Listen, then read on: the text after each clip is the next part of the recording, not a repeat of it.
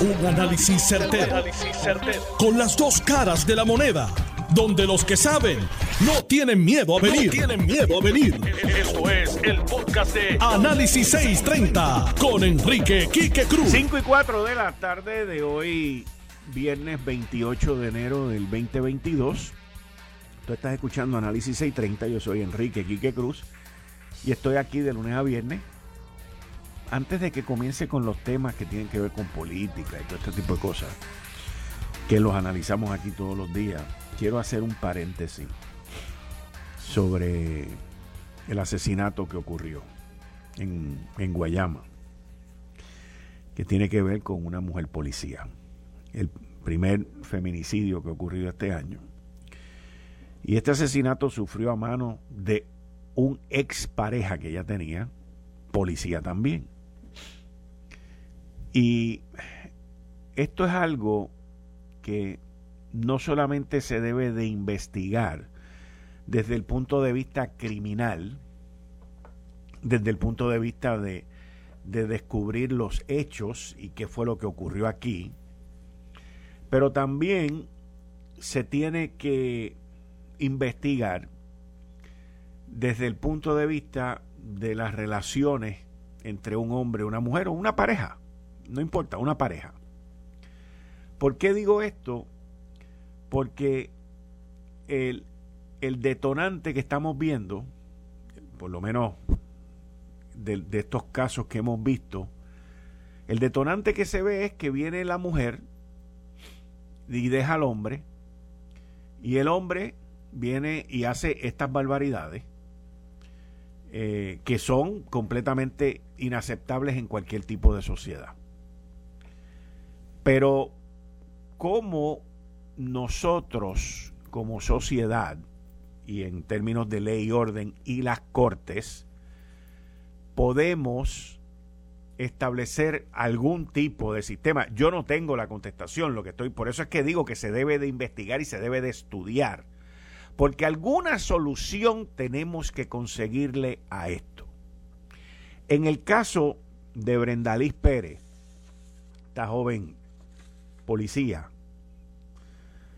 eh, adscrita al CIC y que escuché hoy al coronel Roberto Rivera decir que ella había sido seleccionada como la mujer policía en la semana del policía que va a ser ahora en febrero y unas cosas que uno no las entiende tan cerca de ese reconocimiento la muerte de ella de manos de una expareja y nosotros, nosotros, y especialmente el, cuerpo policiaco, tenemos que mirar esto no con los ojos de siempre. Y no estoy hablando de este caso nada más, estoy hablando de todos los casos. Porque tenemos, vuelvo y repito, que buscarle una, una solución o un obstáculo para que estas cosas no ocurran.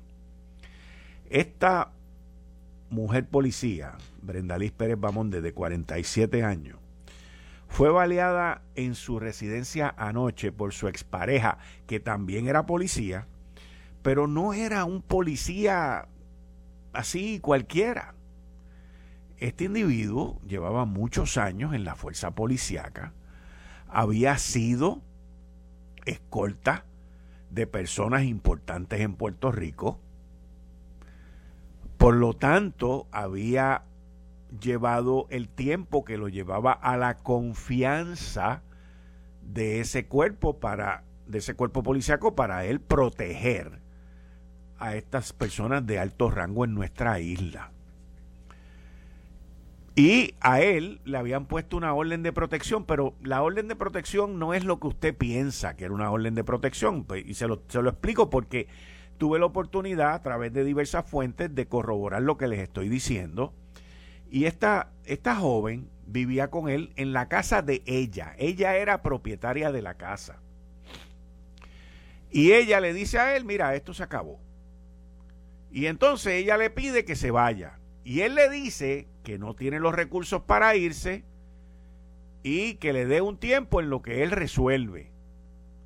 Pero entonces ella, entonces ella viene y se va de su casa para la casa de su familia, de su mamá, Y un día, dos semanas, tres semanas después, va a chequear la casa y se da cuenta que le cambiaron la, cerradura, le cambiaron los candados. Y ahí dice no. Entonces ya va donde una juez y le explica todo lo que está pasando y la juez pone una orden de protección porque porque al poner la orden de protección es una orden de desalojo, él se tiene que ir de la casa. Y él se va de la casa y a él lo desarman y todo este tipo de cosas. La orden vence. Y él vuelve a tener su alma y todo esto. Y según me dicen, él estuvo en un establecimiento de venta de licor la noche anoche. Y de momento viene, va allí y la balea en la casa, en la propia casa de ella. Y ella sale, se monta en su vehículo herida, llega hasta el cuartel de la, de, la, del peaje en Salina y de ahí la agarran y la llevan al Menonitas en Guayama. Y yo no tengo la respuesta, porque lamentablemente en mi análisis no la tengo. Pero yo entiendo que debemos de hacer algo si es que se nos permite como sociedad y como cuerpo de ley y orden, el intervenir por un tiempo cuando estas situaciones están ocurriendo.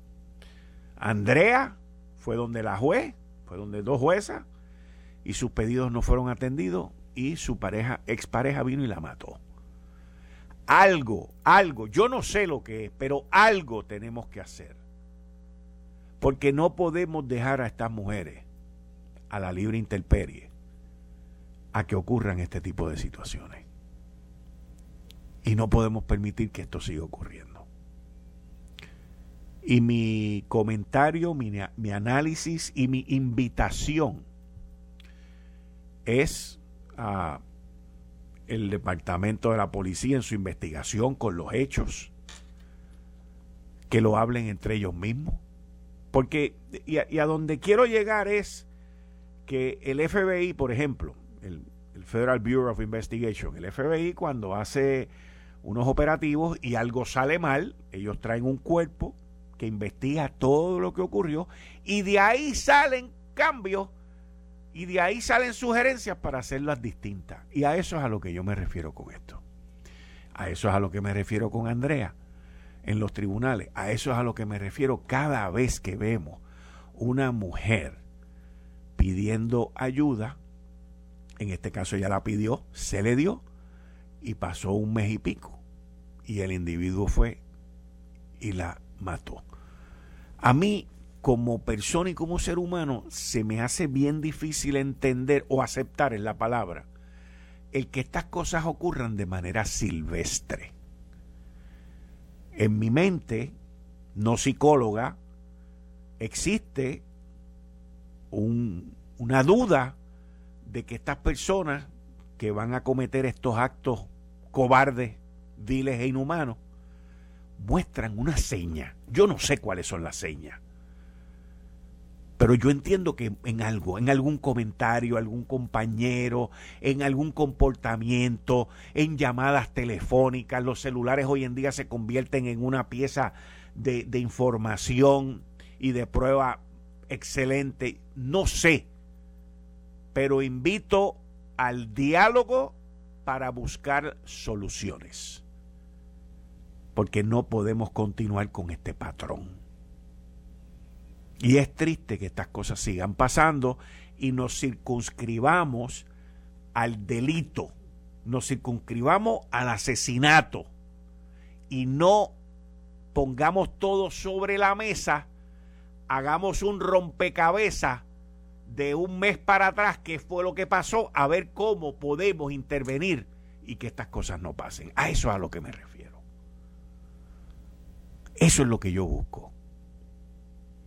Porque obviamente, y no lo digo en son de crítica, pero obviamente una orden ejecutiva por, por la violencia de género crea unos fondos que una serie de identidades reciben y gastan y hacen 20 cosas, pero no se inmiscuyen y no se adentran en el tracto de cómo fue que esa muerte llegó a esa muerte. Así que hago esa invitación no solamente a la policía, pero a todas las personas envueltas en esto, la procuradora de la mujer, psicólogos, profesionales, psiquiatras y personas que tienen muchísimo más conocimiento que yo sobre este tipo de violencia. Porque por otro lado les tengo que decir, nuestra sociedad, en donde estamos viviendo hoy, en el 2022, está llena de odio. De odio. Miren, y, lo digo como un ejemplo, miren a Pedro Julio Serrano. No aparecía por ningún lado y sale hoy a caerle encima a la representante. Merecido o no merecido, su motivación es una motivación muy personal, pero está llena de odio. Y recuerdo a él, al mismo individuo caerle encima a otras personas que si la tienen que votar, que si la tienen que sacar, que si esto, o sea, es un odio y él y lo tomo a él como ejemplo porque él, él ha sido uno de los mejores ejemplos de odio que hay aquí. Pero como él, hay muchísimos en la política también. Y nosotros tenemos que identificar, alumbrar y señalar aquellas personas que utilizan los medios y utilizan sus posiciones, sus creencias y su ideología para destilar odio. Son como dragones que lo que quieren es fulminar a la gente que ellos odian, o por lo menos que se expresan que odian. Y hay mucho, créanme que hay mucho. Y nosotros, pues no podemos seguir patrocinando eso. No podemos seguir dándole el micrófono, dándole la plataforma para que sigan con este despliegue de odio que termina en asesinato, en violencia y en las situaciones que estamos viendo en nuestra sociedad. Invito al diálogo. Invito a montar el rompecabezas con este caso de Brenda Liz Pérez Bamonde a ver qué podemos encontrar. Honestamente no sé, pero yo creo que si montamos el rompecabezas, algún sitio vamos a llegar. Y doy como ejemplo, por, e, por ejemplo, doy como ejemplo, un proyecto que el alcalde de Carolina, José Carlos Aponte, lleva desde hace más de 10 años. En el municipio de Carolina hay una persona que tiene una orden de protección y allí va todos los días algún tipo de contacto con una patrulla de la Guardia Municipal o de alguien del municipio. Es un proyecto que él tiene allí. Y yo conozco al alcalde Carolina desde hace más de 20 años. Y desde que es alcalde. Y a mí ese proyecto siempre me ha llamado la atención porque en otros lugares en Puerto Rico eso no se ha emulado. Eso no se ha hecho. Pero voy a hacer un compromiso con ustedes y es que tenemos que alumbrar, tenemos que identificar, tenemos que señalar cuando en temas sociales y políticos se utiliza el odio para levantar odio en contra de gente. Y quiero que estemos claros. Utilicé a Pedro Julio Serrano como ejemplo y también utilizo a otros líderes religiosos, a otros líderes religiosos que también utilizan el odio para atacar lo que ellos no quieren aceptar. Los dos extremos son igual de malos. Los dos extremos son igual de malos, porque todos los extremos son malos. Así que eso también uno lo tiene que identificar y uno lo tiene que alumbrar también. Porque en el lado religioso, incluyendo el Capitolio, senadoras, senadoras y senadores y legisladores, también utilizan la religión para destilar odio. Y eso no fue lo que les enseñaron. El cristianismo no se trata de eso. Y es tiempo ya de que cuando eso esté ocurriendo, se les alumbre, se les identifique y se les señale. Porque no podemos seguir así. No podemos continuar así. No debemos continuar así. Aquí hay distintos sectores que hablan del respeto, de la participación, de esto y lo otro, abren la boca y lo que quieren es fumigarte, desaparecerte del mapa. Y, lo que destilan es odio. Pero por, yo me pregunto, ¿pero por qué tanto odio? ¿Por qué tanto odio? ¿Qué le pasó a esa persona en su niñez, en su adultez, en su vida? No sé, algo le tiene que haber ocurrido. Pero el odio está brutal. Y le digo desde ahora, ahora aparte de, estos de estas dos extremistas de los cuales estoy hablando, les digo algo, la calle está inmanejable. Las situaciones que se están escuchando de gente sacando pistolas, amenazando y haciendo barbaridades. No estoy hablando ahora de criminales ni asaltantes, no, estoy hablando de personas que ahora tienen acceso y hace meses han tenido acceso a armas de fuego y se creen que estamos en el viejo oeste. Y si usted le pasa por el lado o esa persona interpreta que usted lo recortó, lo, le, le hizo un corte pastelillo o algo, te sacan una pistola y te apuntan. Pregúntenle a la policía cuántos casos están recibiendo sobre eso. Pregúntenle. Pregúntenle, para que ustedes vean de lo que estoy hablando. ¿Por qué? Porque volvemos a las luchas de gente que busca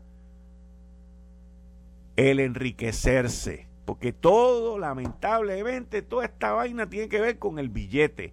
Esta es la isla donde más armas se venden, donde más municiones se venden y donde más loqueras se venden también. Y entonces cuando tú juntas todas estas cosas y condiciones de las que yo estoy hablando ahora, de lo que estamos hablando es de un volcán, de erupción, de comportamiento, que es completamente salvaje. Salvaje. Y lamentablemente continuamos demostrando que somos una sociedad donde como único funcionamos bien es con los controles. Y el mayor ejemplo lo tienen en el gobierno. Hay una junta de supervisión fiscal porque tiene que controlar el gobierno que no se supo controlar y nos llevó una quiebra. Ese es el ejemplo perfecto para describir de lo que yo estoy hablando. Pero de la manera que vamos. Y, vamos a estar claros en términos del odio, en términos de, esto que le estaba hablando, del extremismo. Esto no es aquí nada más. Usted cruza el charco y llega ya a, los 48 estados y allí hay sitios que está peor también. Pero porque allí esté peor no quiere decir que yo estoy mejor. Y yo invito, invito a todos esos líderes políticos que están en el Ejecutivo, que están en el Legislativo y que están en la rama judicial, porque ese es nuestro gobierno, esto es nuestro sistema de gubernamental. Los invito a que comiencen a dar el ejemplo. Los invito a que comiencen a dar el ejemplo. Y voy a ir más lejos. Y principalmente a los que están en el Capitolio, en el cuerpo legislativo. Porque allí, con muchas personas que hay allí, tanto varones como damas, en muchas se destila el odio. Y vamos a estar bien claros. Aquí las elecciones ya pasaron. Aquí los que se suponía que ganaran perdieron. Pero tampoco puede haber una guerra santa en contra de un gobernante que tiene el poder ejecutivo y que gente en el legislativo lo quieren socavar. Aquí cada cual que se encuentre con lo suyo. Esto de la Comisión de Derecho, lo que quieren es limitar al Ejecutivo en un caso de emergencia y colarse con la situación del COVID eso, eso, todo eso es una, es una batalla, amenaza.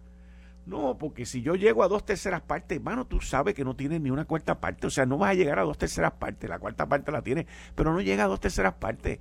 Pónganse a trabajar. Aquí quien está haciendo el trabajo es la Junta. Pónganse a trabajar, pónganse a hacer lo que tienen que hacer para lo que fueron electos. Y dejen de estar hablando tanta más rama, pónganse a hacer lo que tienen que hacer. Aquí ya esto del COVID va encaminado. Hoy el gobernador anunció la nueva orden ejecutiva. Eso va encaminado ya y la próxima orden ejecutiva van a abrir más y esto va a seguir en un camino a la apertura. El mundo completo está así. Y el Ejecutivo tiene el poder que están delineados en la Constitución y el legislativo los de él. Pues ustedes perdieron. Acepte su derrota. Eso es lo primero que tiene que hacer. El alcohólico lo primero que tiene que hacer es reconocer que es alcohólico. Y ustedes están en una negación peor que un alcohólico. Así que, esto es sencillo. Póngase para su número y póngase a trabajar. Eh, estás escuchando el podcast de Noti1. Análisis 630 con Enrique Quique Cruz. 5 y 32 de la tarde de hoy, viernes 28 de enero del 2022. Tú estás escuchando Análisis 630. Yo soy Enrique Quique Cruz y estoy aquí de lunes a viernes de 5 a 7. Mira, para para los que buscan mayor calidad y rendimiento en su gasolina, sepan que la gasolina Golf ha sido reconocida por la prestigiosa certificación de calidad Top Tier. Por su nivel superior de aditivos, la gasolina Golf es clasificación Top Tier. Tanto la Premium Ultra Plus de 93 octanos como la regular, lo que significa que tienen poderosos aditivos para mantener tu motor limpio y en óptimas condiciones. Prueba y compara, pero no pagues de más.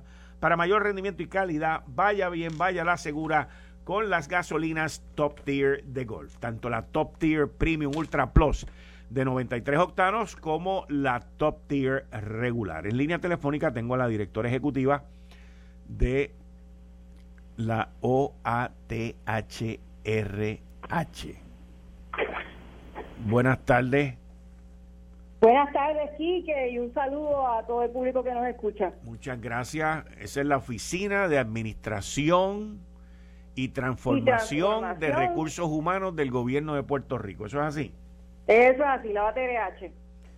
Y ayer, eh, en, el, en el plan de ajuste que aprobó eh, la, la Junta de Supervisión Fiscal, se aprobaron unos dineros que van a llevar a unos cambios dentro de recursos humanos del gobierno de Puerto Rico, eh, aumentos de salario, cambios en retribución, que es una reevaluación de lo que están haciendo los empleados en el sector público y pagarles más.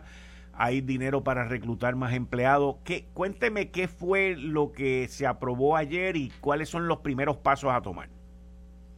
Pues mira aquí que ayer se, por fin, con la certificación del nuevo plan fiscal, pues se aprobó lo que llevábamos pidiendo ya, desde que entramos eh, desde el año pasado, que es la implementación del plan de retribución uniforme para los empleados eh, del gobierno central, que se trata, ¿verdad? Sin tratar de ser muy técnico, de que por fin los empleados del gobierno central estén clasificados bajo un plan de clasificación uniforme, que quiere decir que si dos empleados de dos agencias distintas ejercen las mismas funciones, pues que tengan el mismo puesto.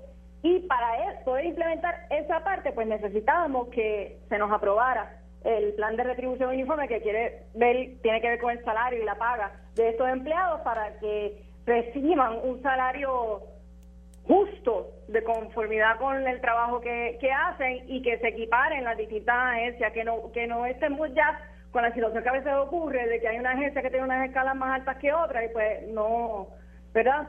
Esa, existe esa competencia. ¿Y, cuáles son los pasos a seguir? ¿Cuáles serían las primeras agencias que se estarían beneficiando de esto? La primera agencia se arranca con un proyecto piloto, esto ya venimos hablando de, de el plan fiscal del año pasado, con la Oficina de Gerencia de Presupuesto y con el Departamento de Hacienda. Arrancamos con esas dos agencias ahora en marzo, ya llevamos desde el año pasado trabajando con la implementación de este plan piloto. Eh, pues para afinar ahí las cosas que tengamos que, ver en su implementación para entonces ya en enero de 2023 poder arrancar con el resto del, del gobierno. Y entonces de esta manera, pues, una vez se implementa el plan de retribución, que es otra cosa que las escalas salariales de los empleados públicos, pues no, no solamente es cuestión de, los aumentos salariales como tal, sino que eh, con visión de futuro, ya los empleados pues van a poder seguir creciendo profesionalmente al, al poder tener los pasos por mérito, porque esto se trata de una reforma del servicio público que, que involucra eh, un sistema de evaluación de desempeño uniforme también eh, y mayor eficiencia gubernamental en los servicios.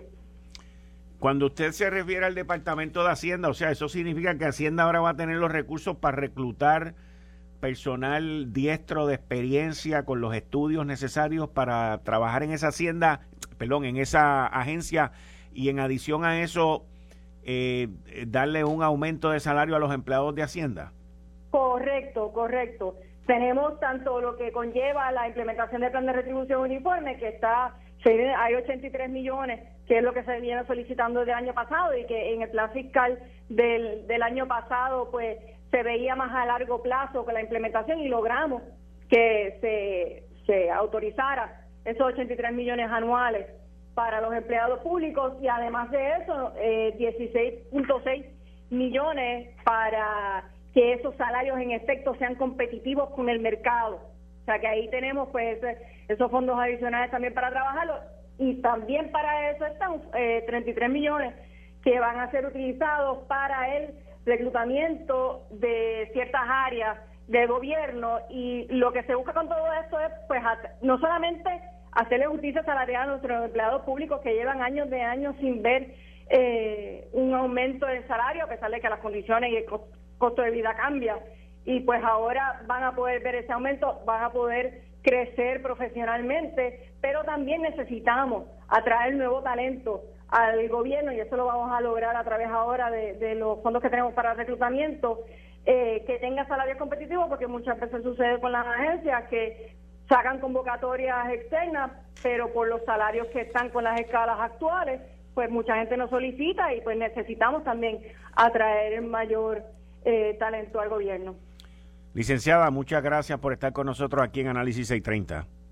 Gracias, gracias, Quique. Bien, ahí ustedes escucharon a la licenciada Sajira Maldonado, la directora ejecutiva de la Oficina de Administración, Transformación y Recursos Humanos del Gobierno de Puerto Rico. Con eso le doy la bienvenida a los compañeros aquí de los viernes, a Juan Luis Camacho, y al licenciado Anthony Maceira. Buenas tardes a ambos y bienvenidos. Saludos, Kika, a ti, a Anthony, a los amigos de Tío 70 y a Serra allá en los controles. Igualmente, saludos Juan Luis, Quique, los amigos aquí del estudio y el público que nos está escuchando. Como yo me he quedado como que medio medio raro con, con este plan de ajuste y con todos esos chavos que están saliendo por todos lados. Digo, o de la policía yo lo vengo bregando desde hace años, yo sabía que eso iba a pasar, pero pero pero ahora todo este dinero, plan de retribución que se hace, hace falta.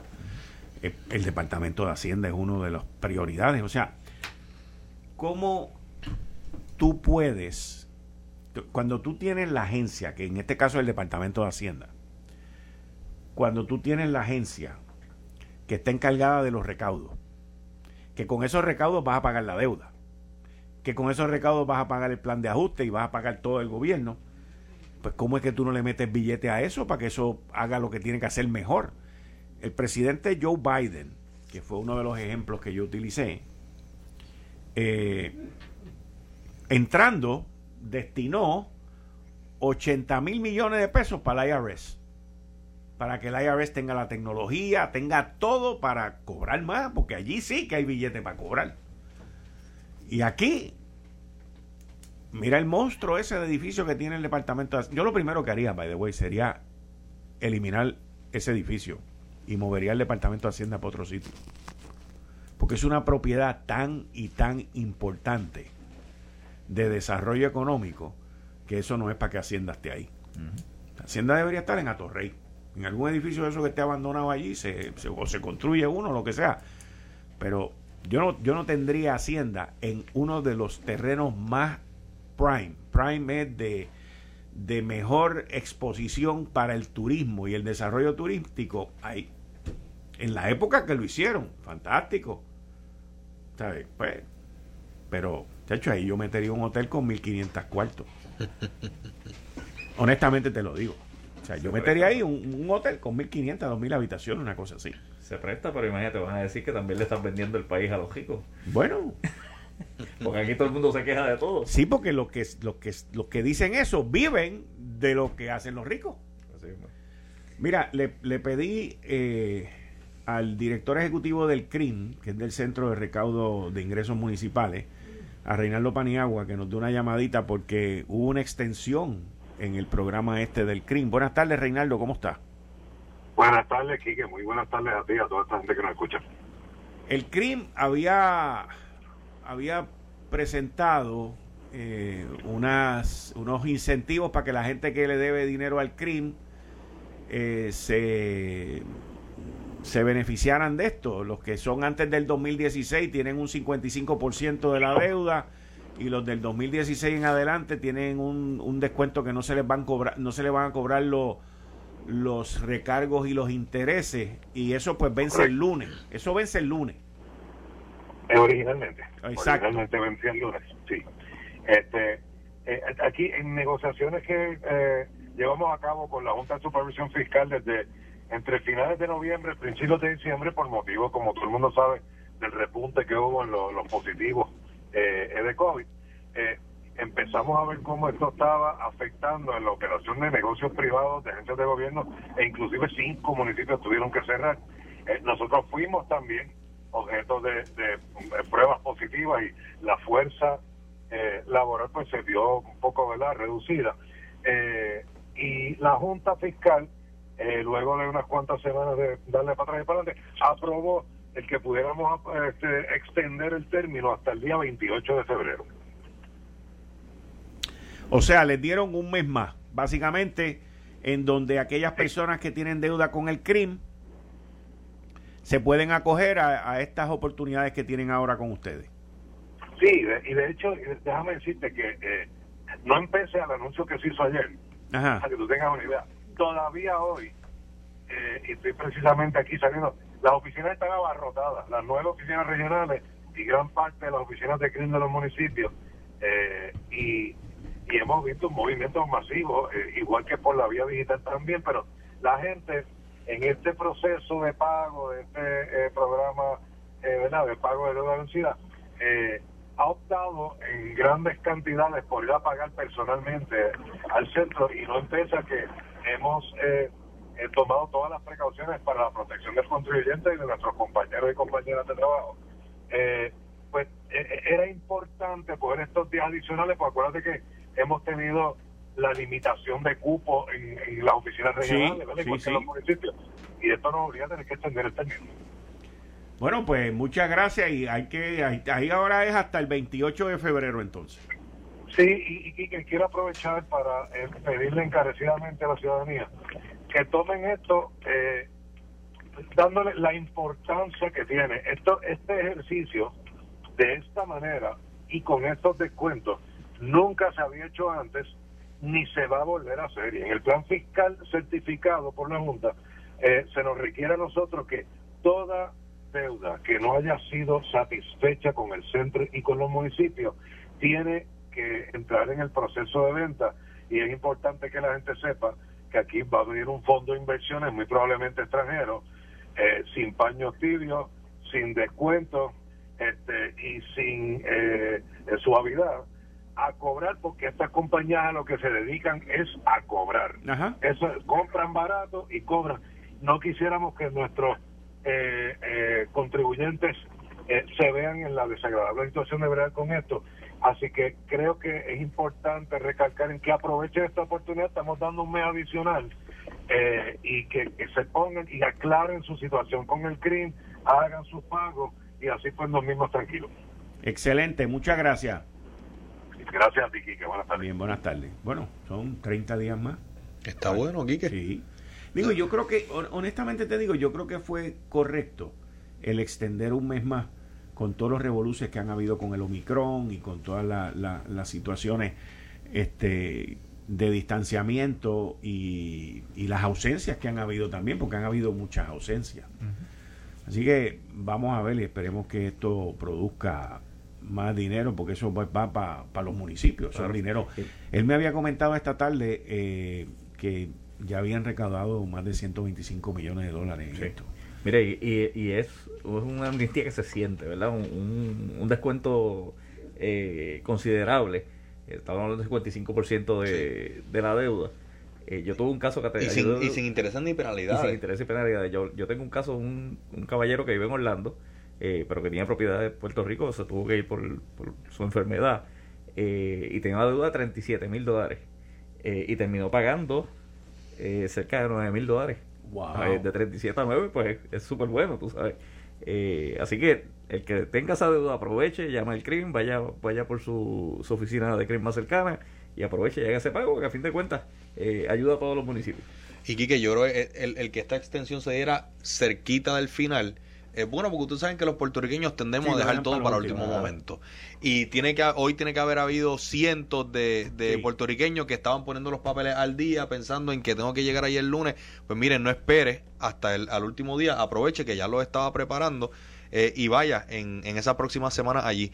Y al que a lo mejor no pudo agrupar los chavitos para, para poder pagar la deuda, tiene un mes adicional también, ¿verdad? Para, para juntarlo y, y como dice Juan Luis, es 55% y que no se cobran los intereses ni penalidades, es un montón de dinero. Esa es la parte más importante de esto y espero pues que, que siga progresando. Mira, yo tuve oportunidad hoy de, voy a cambiar el tema ahora a uno económico, porque yo creo que todos estamos sintiendo los aumentos en los precios y la inflación es algo global, es algo mundial, pero nosotros tenemos que bregar con ese problema aquí y, y eso a nosotros se nos ha puesto peor la cosa porque los fletes marítimos, por ejemplo, han, han subido enormemente aquí y en todos lados. La luz, 16.8% de aumento efectivo enero. Eh, la gasolina ha subido, todo ha subido. Y hoy tuve la oportunidad de conversar con la economista Heidi Calero en, en Lo sé todo. Y quiero que compartamos esto porque dio unos consejitos también. Puerto Rico salió en la revista Forbes de Centroamérica como de los sitios hispanos eh, uno de los lugares más caros para la canasta básica, aun cuando se dio un aumento en el salario mínimo. Vamos a escucharla. El bolsillo del puertorriqueño, señores, ya no le queda nada donde... Aumento en la luz del 16.8%, aumento de los peajes y los aumentos también en los fletes marítimos. La inflación nos arropa. Se espera que este año sea un año completamente irregular. No ha bastado con haber habido un aumento en el salario mínimo de 7.25 a 8.50. Un artículo que sale en la revista Forbes de Centroamérica dice que Puerto Rico es uno de los sitios más caros en Latinoamérica de la canasta básica aun cuando dieron un aumento en el salario mínimo y aun cuando nosotros tenemos uno de los más altos salarios mínimos comparados con Latinoamérica. Pero tenemos un defecto bien grande en nuestra economía y es que dependemos del mar y del aire para traer comestibles aquí. Con nosotros para hablar de este tema, la economista Heidi Calero. Heidi, muchas gracias por estar aquí en Lo Sé Todo. Bienvenida como siempre. Gracias por la invitación. Heidi, Tú y yo hemos platicado sobre esto innumerables ocasiones. Y desde la última vez que estuviste aquí en Lo Sé Todo, a hoy, los precios han subido continuamente. Esto es todos los días, todos los días. El dinero del salario mínimo y el aumento no da. Y estamos viendo también que el aumento en la luz tiene un efecto bien grande. Todo esto se suma a que tú tienes unos números de inflación y el gobierno tiene otros números de inflación con la Junta de Planificación. ¿Hacia dónde vamos? Bueno, definitivamente la inflación está aquí para quedarse y no es meramente algo que va a pasar muy rápidamente, ¿ah? no solamente porque Puerto Rico, como lo bien lo has dicho, es que está rodeado de agua, así que o viene por aire o viene por, por, eh, eh, por agua, eh, definitivamente toda la mercancía. Ahora, lo importante es saber de dónde es que está viniendo esta inflación, no solamente externa, sino también provocada internamente, como mencionaste, la luz, 16.8%, que lo vamos a tener así hasta marzo con posibilidad de que al otro trimestre, si sigue el aumento del petróleo, va a aumentar. Pero más aún, todavía nos queda el otro bebé porque ya salimos de un plan de ajuste que debe ser efectivo a marzo si todos lo aprueban. Pues falta el otro bebé que se aprobó allá para el 2019, que es el de la reestructuración de la Autoridad de Energía Eléctrica. Y Quique, eso implica que vas a tener un aumento de un cargo transitorio hasta el 2020 40 por ahí. Eso, eso se llama transitorio. Porque ya en el gobierno yo no he visto un cargo transitorio, Heidi. Sí. No lo he visto. En el de acueducto todavía, desde el año 2000 nos pusieron un dinero por unas multas que le metieron en la Corte Federal y todavía están ahí. Y no solamente es el cargo transitorio, les quiero decir, aquellos que piensen, ah, yo no estoy con la Autoridad de Energía Eléctrica, yo estoy ahora con, eh, vamos, con paneles solares, sepan que ustedes también van a pagar ese cargo transitorio. Aquí nadie se escapa de eso, a menos que se cambie ese plan de reestructuración. Y el otro elemento, el cherry, que va es, también tenemos que pagar por las pensiones de las autoridades de energía eléctrica. O sea que si seguimos así, quizás al 2027, 28, estamos hablando de 30.5 centavos por kilovatio hora. ¿Quién aguanta eso, Quique? 30.5 no lo aguanta nadie, 22 y 23 y 24 que estamos hoy, muy pocos los están aguantando. Los aumentos de precios que hemos visto localmente, podríamos decir, Heidi, tú como economista, conocedora local de esta situación, podríamos decir que los aumentos que hemos visto y que vamos a continuar viendo ahora la semana que viene en febrero, están impactados directamente por el aumento del 16.8 de la luz y por el aumento del salario mínimo, porque de algún sitio tiene que salir el dinero para pagar eso.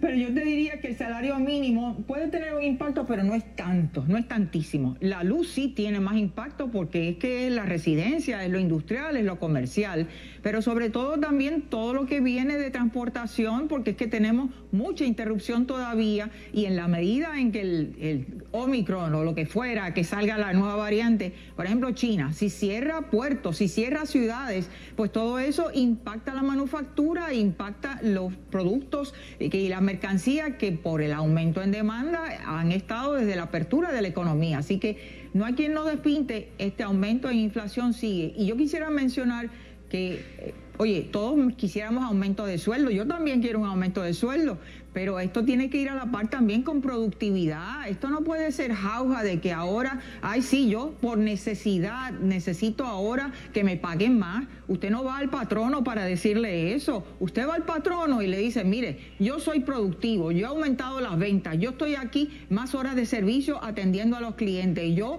he aumentado en términos de eh, el inventario, el almacenamiento, en fin. Yo produzco, yo produzco. Exactamente, y eso aplica no solamente a los empleados públicos, pero a los empleados privados porque lo que se ayer nos enteramos con este plan de certificación eh, fiscal del 2022 que dice la Junta de Promesa, de pronto, Quique, aparece unas proyecciones de crecimiento económico que ellos antes habían dicho que para el 2022, el que termina ahora en junio 30, sería 1.5, de pronto es 2.6. Ah, y si de aquí a junio eh, implantan, pero una lista de reformas, estaríamos hablando de 5.2%. Eso no es posible en seis meses y que tengamos aumentos para los maestros, para los policías, eh, para los bomberos. Señores. Te, te pregunto, te pregunto. El gobernador hoy acaba de anunciar una apertura bastante, bastante agresiva que eh, sería el primer paso para luego después a finales de febrero una apertura mucho mayor cerca de lo que estábamos antes de Omicron. Te pregunto, ¿estas aperturas llevan a que la gente compre más y luego el efecto es más inflación? Porque la gente va a estar más tiempo en la calle, va a estar más tiempo consumiendo.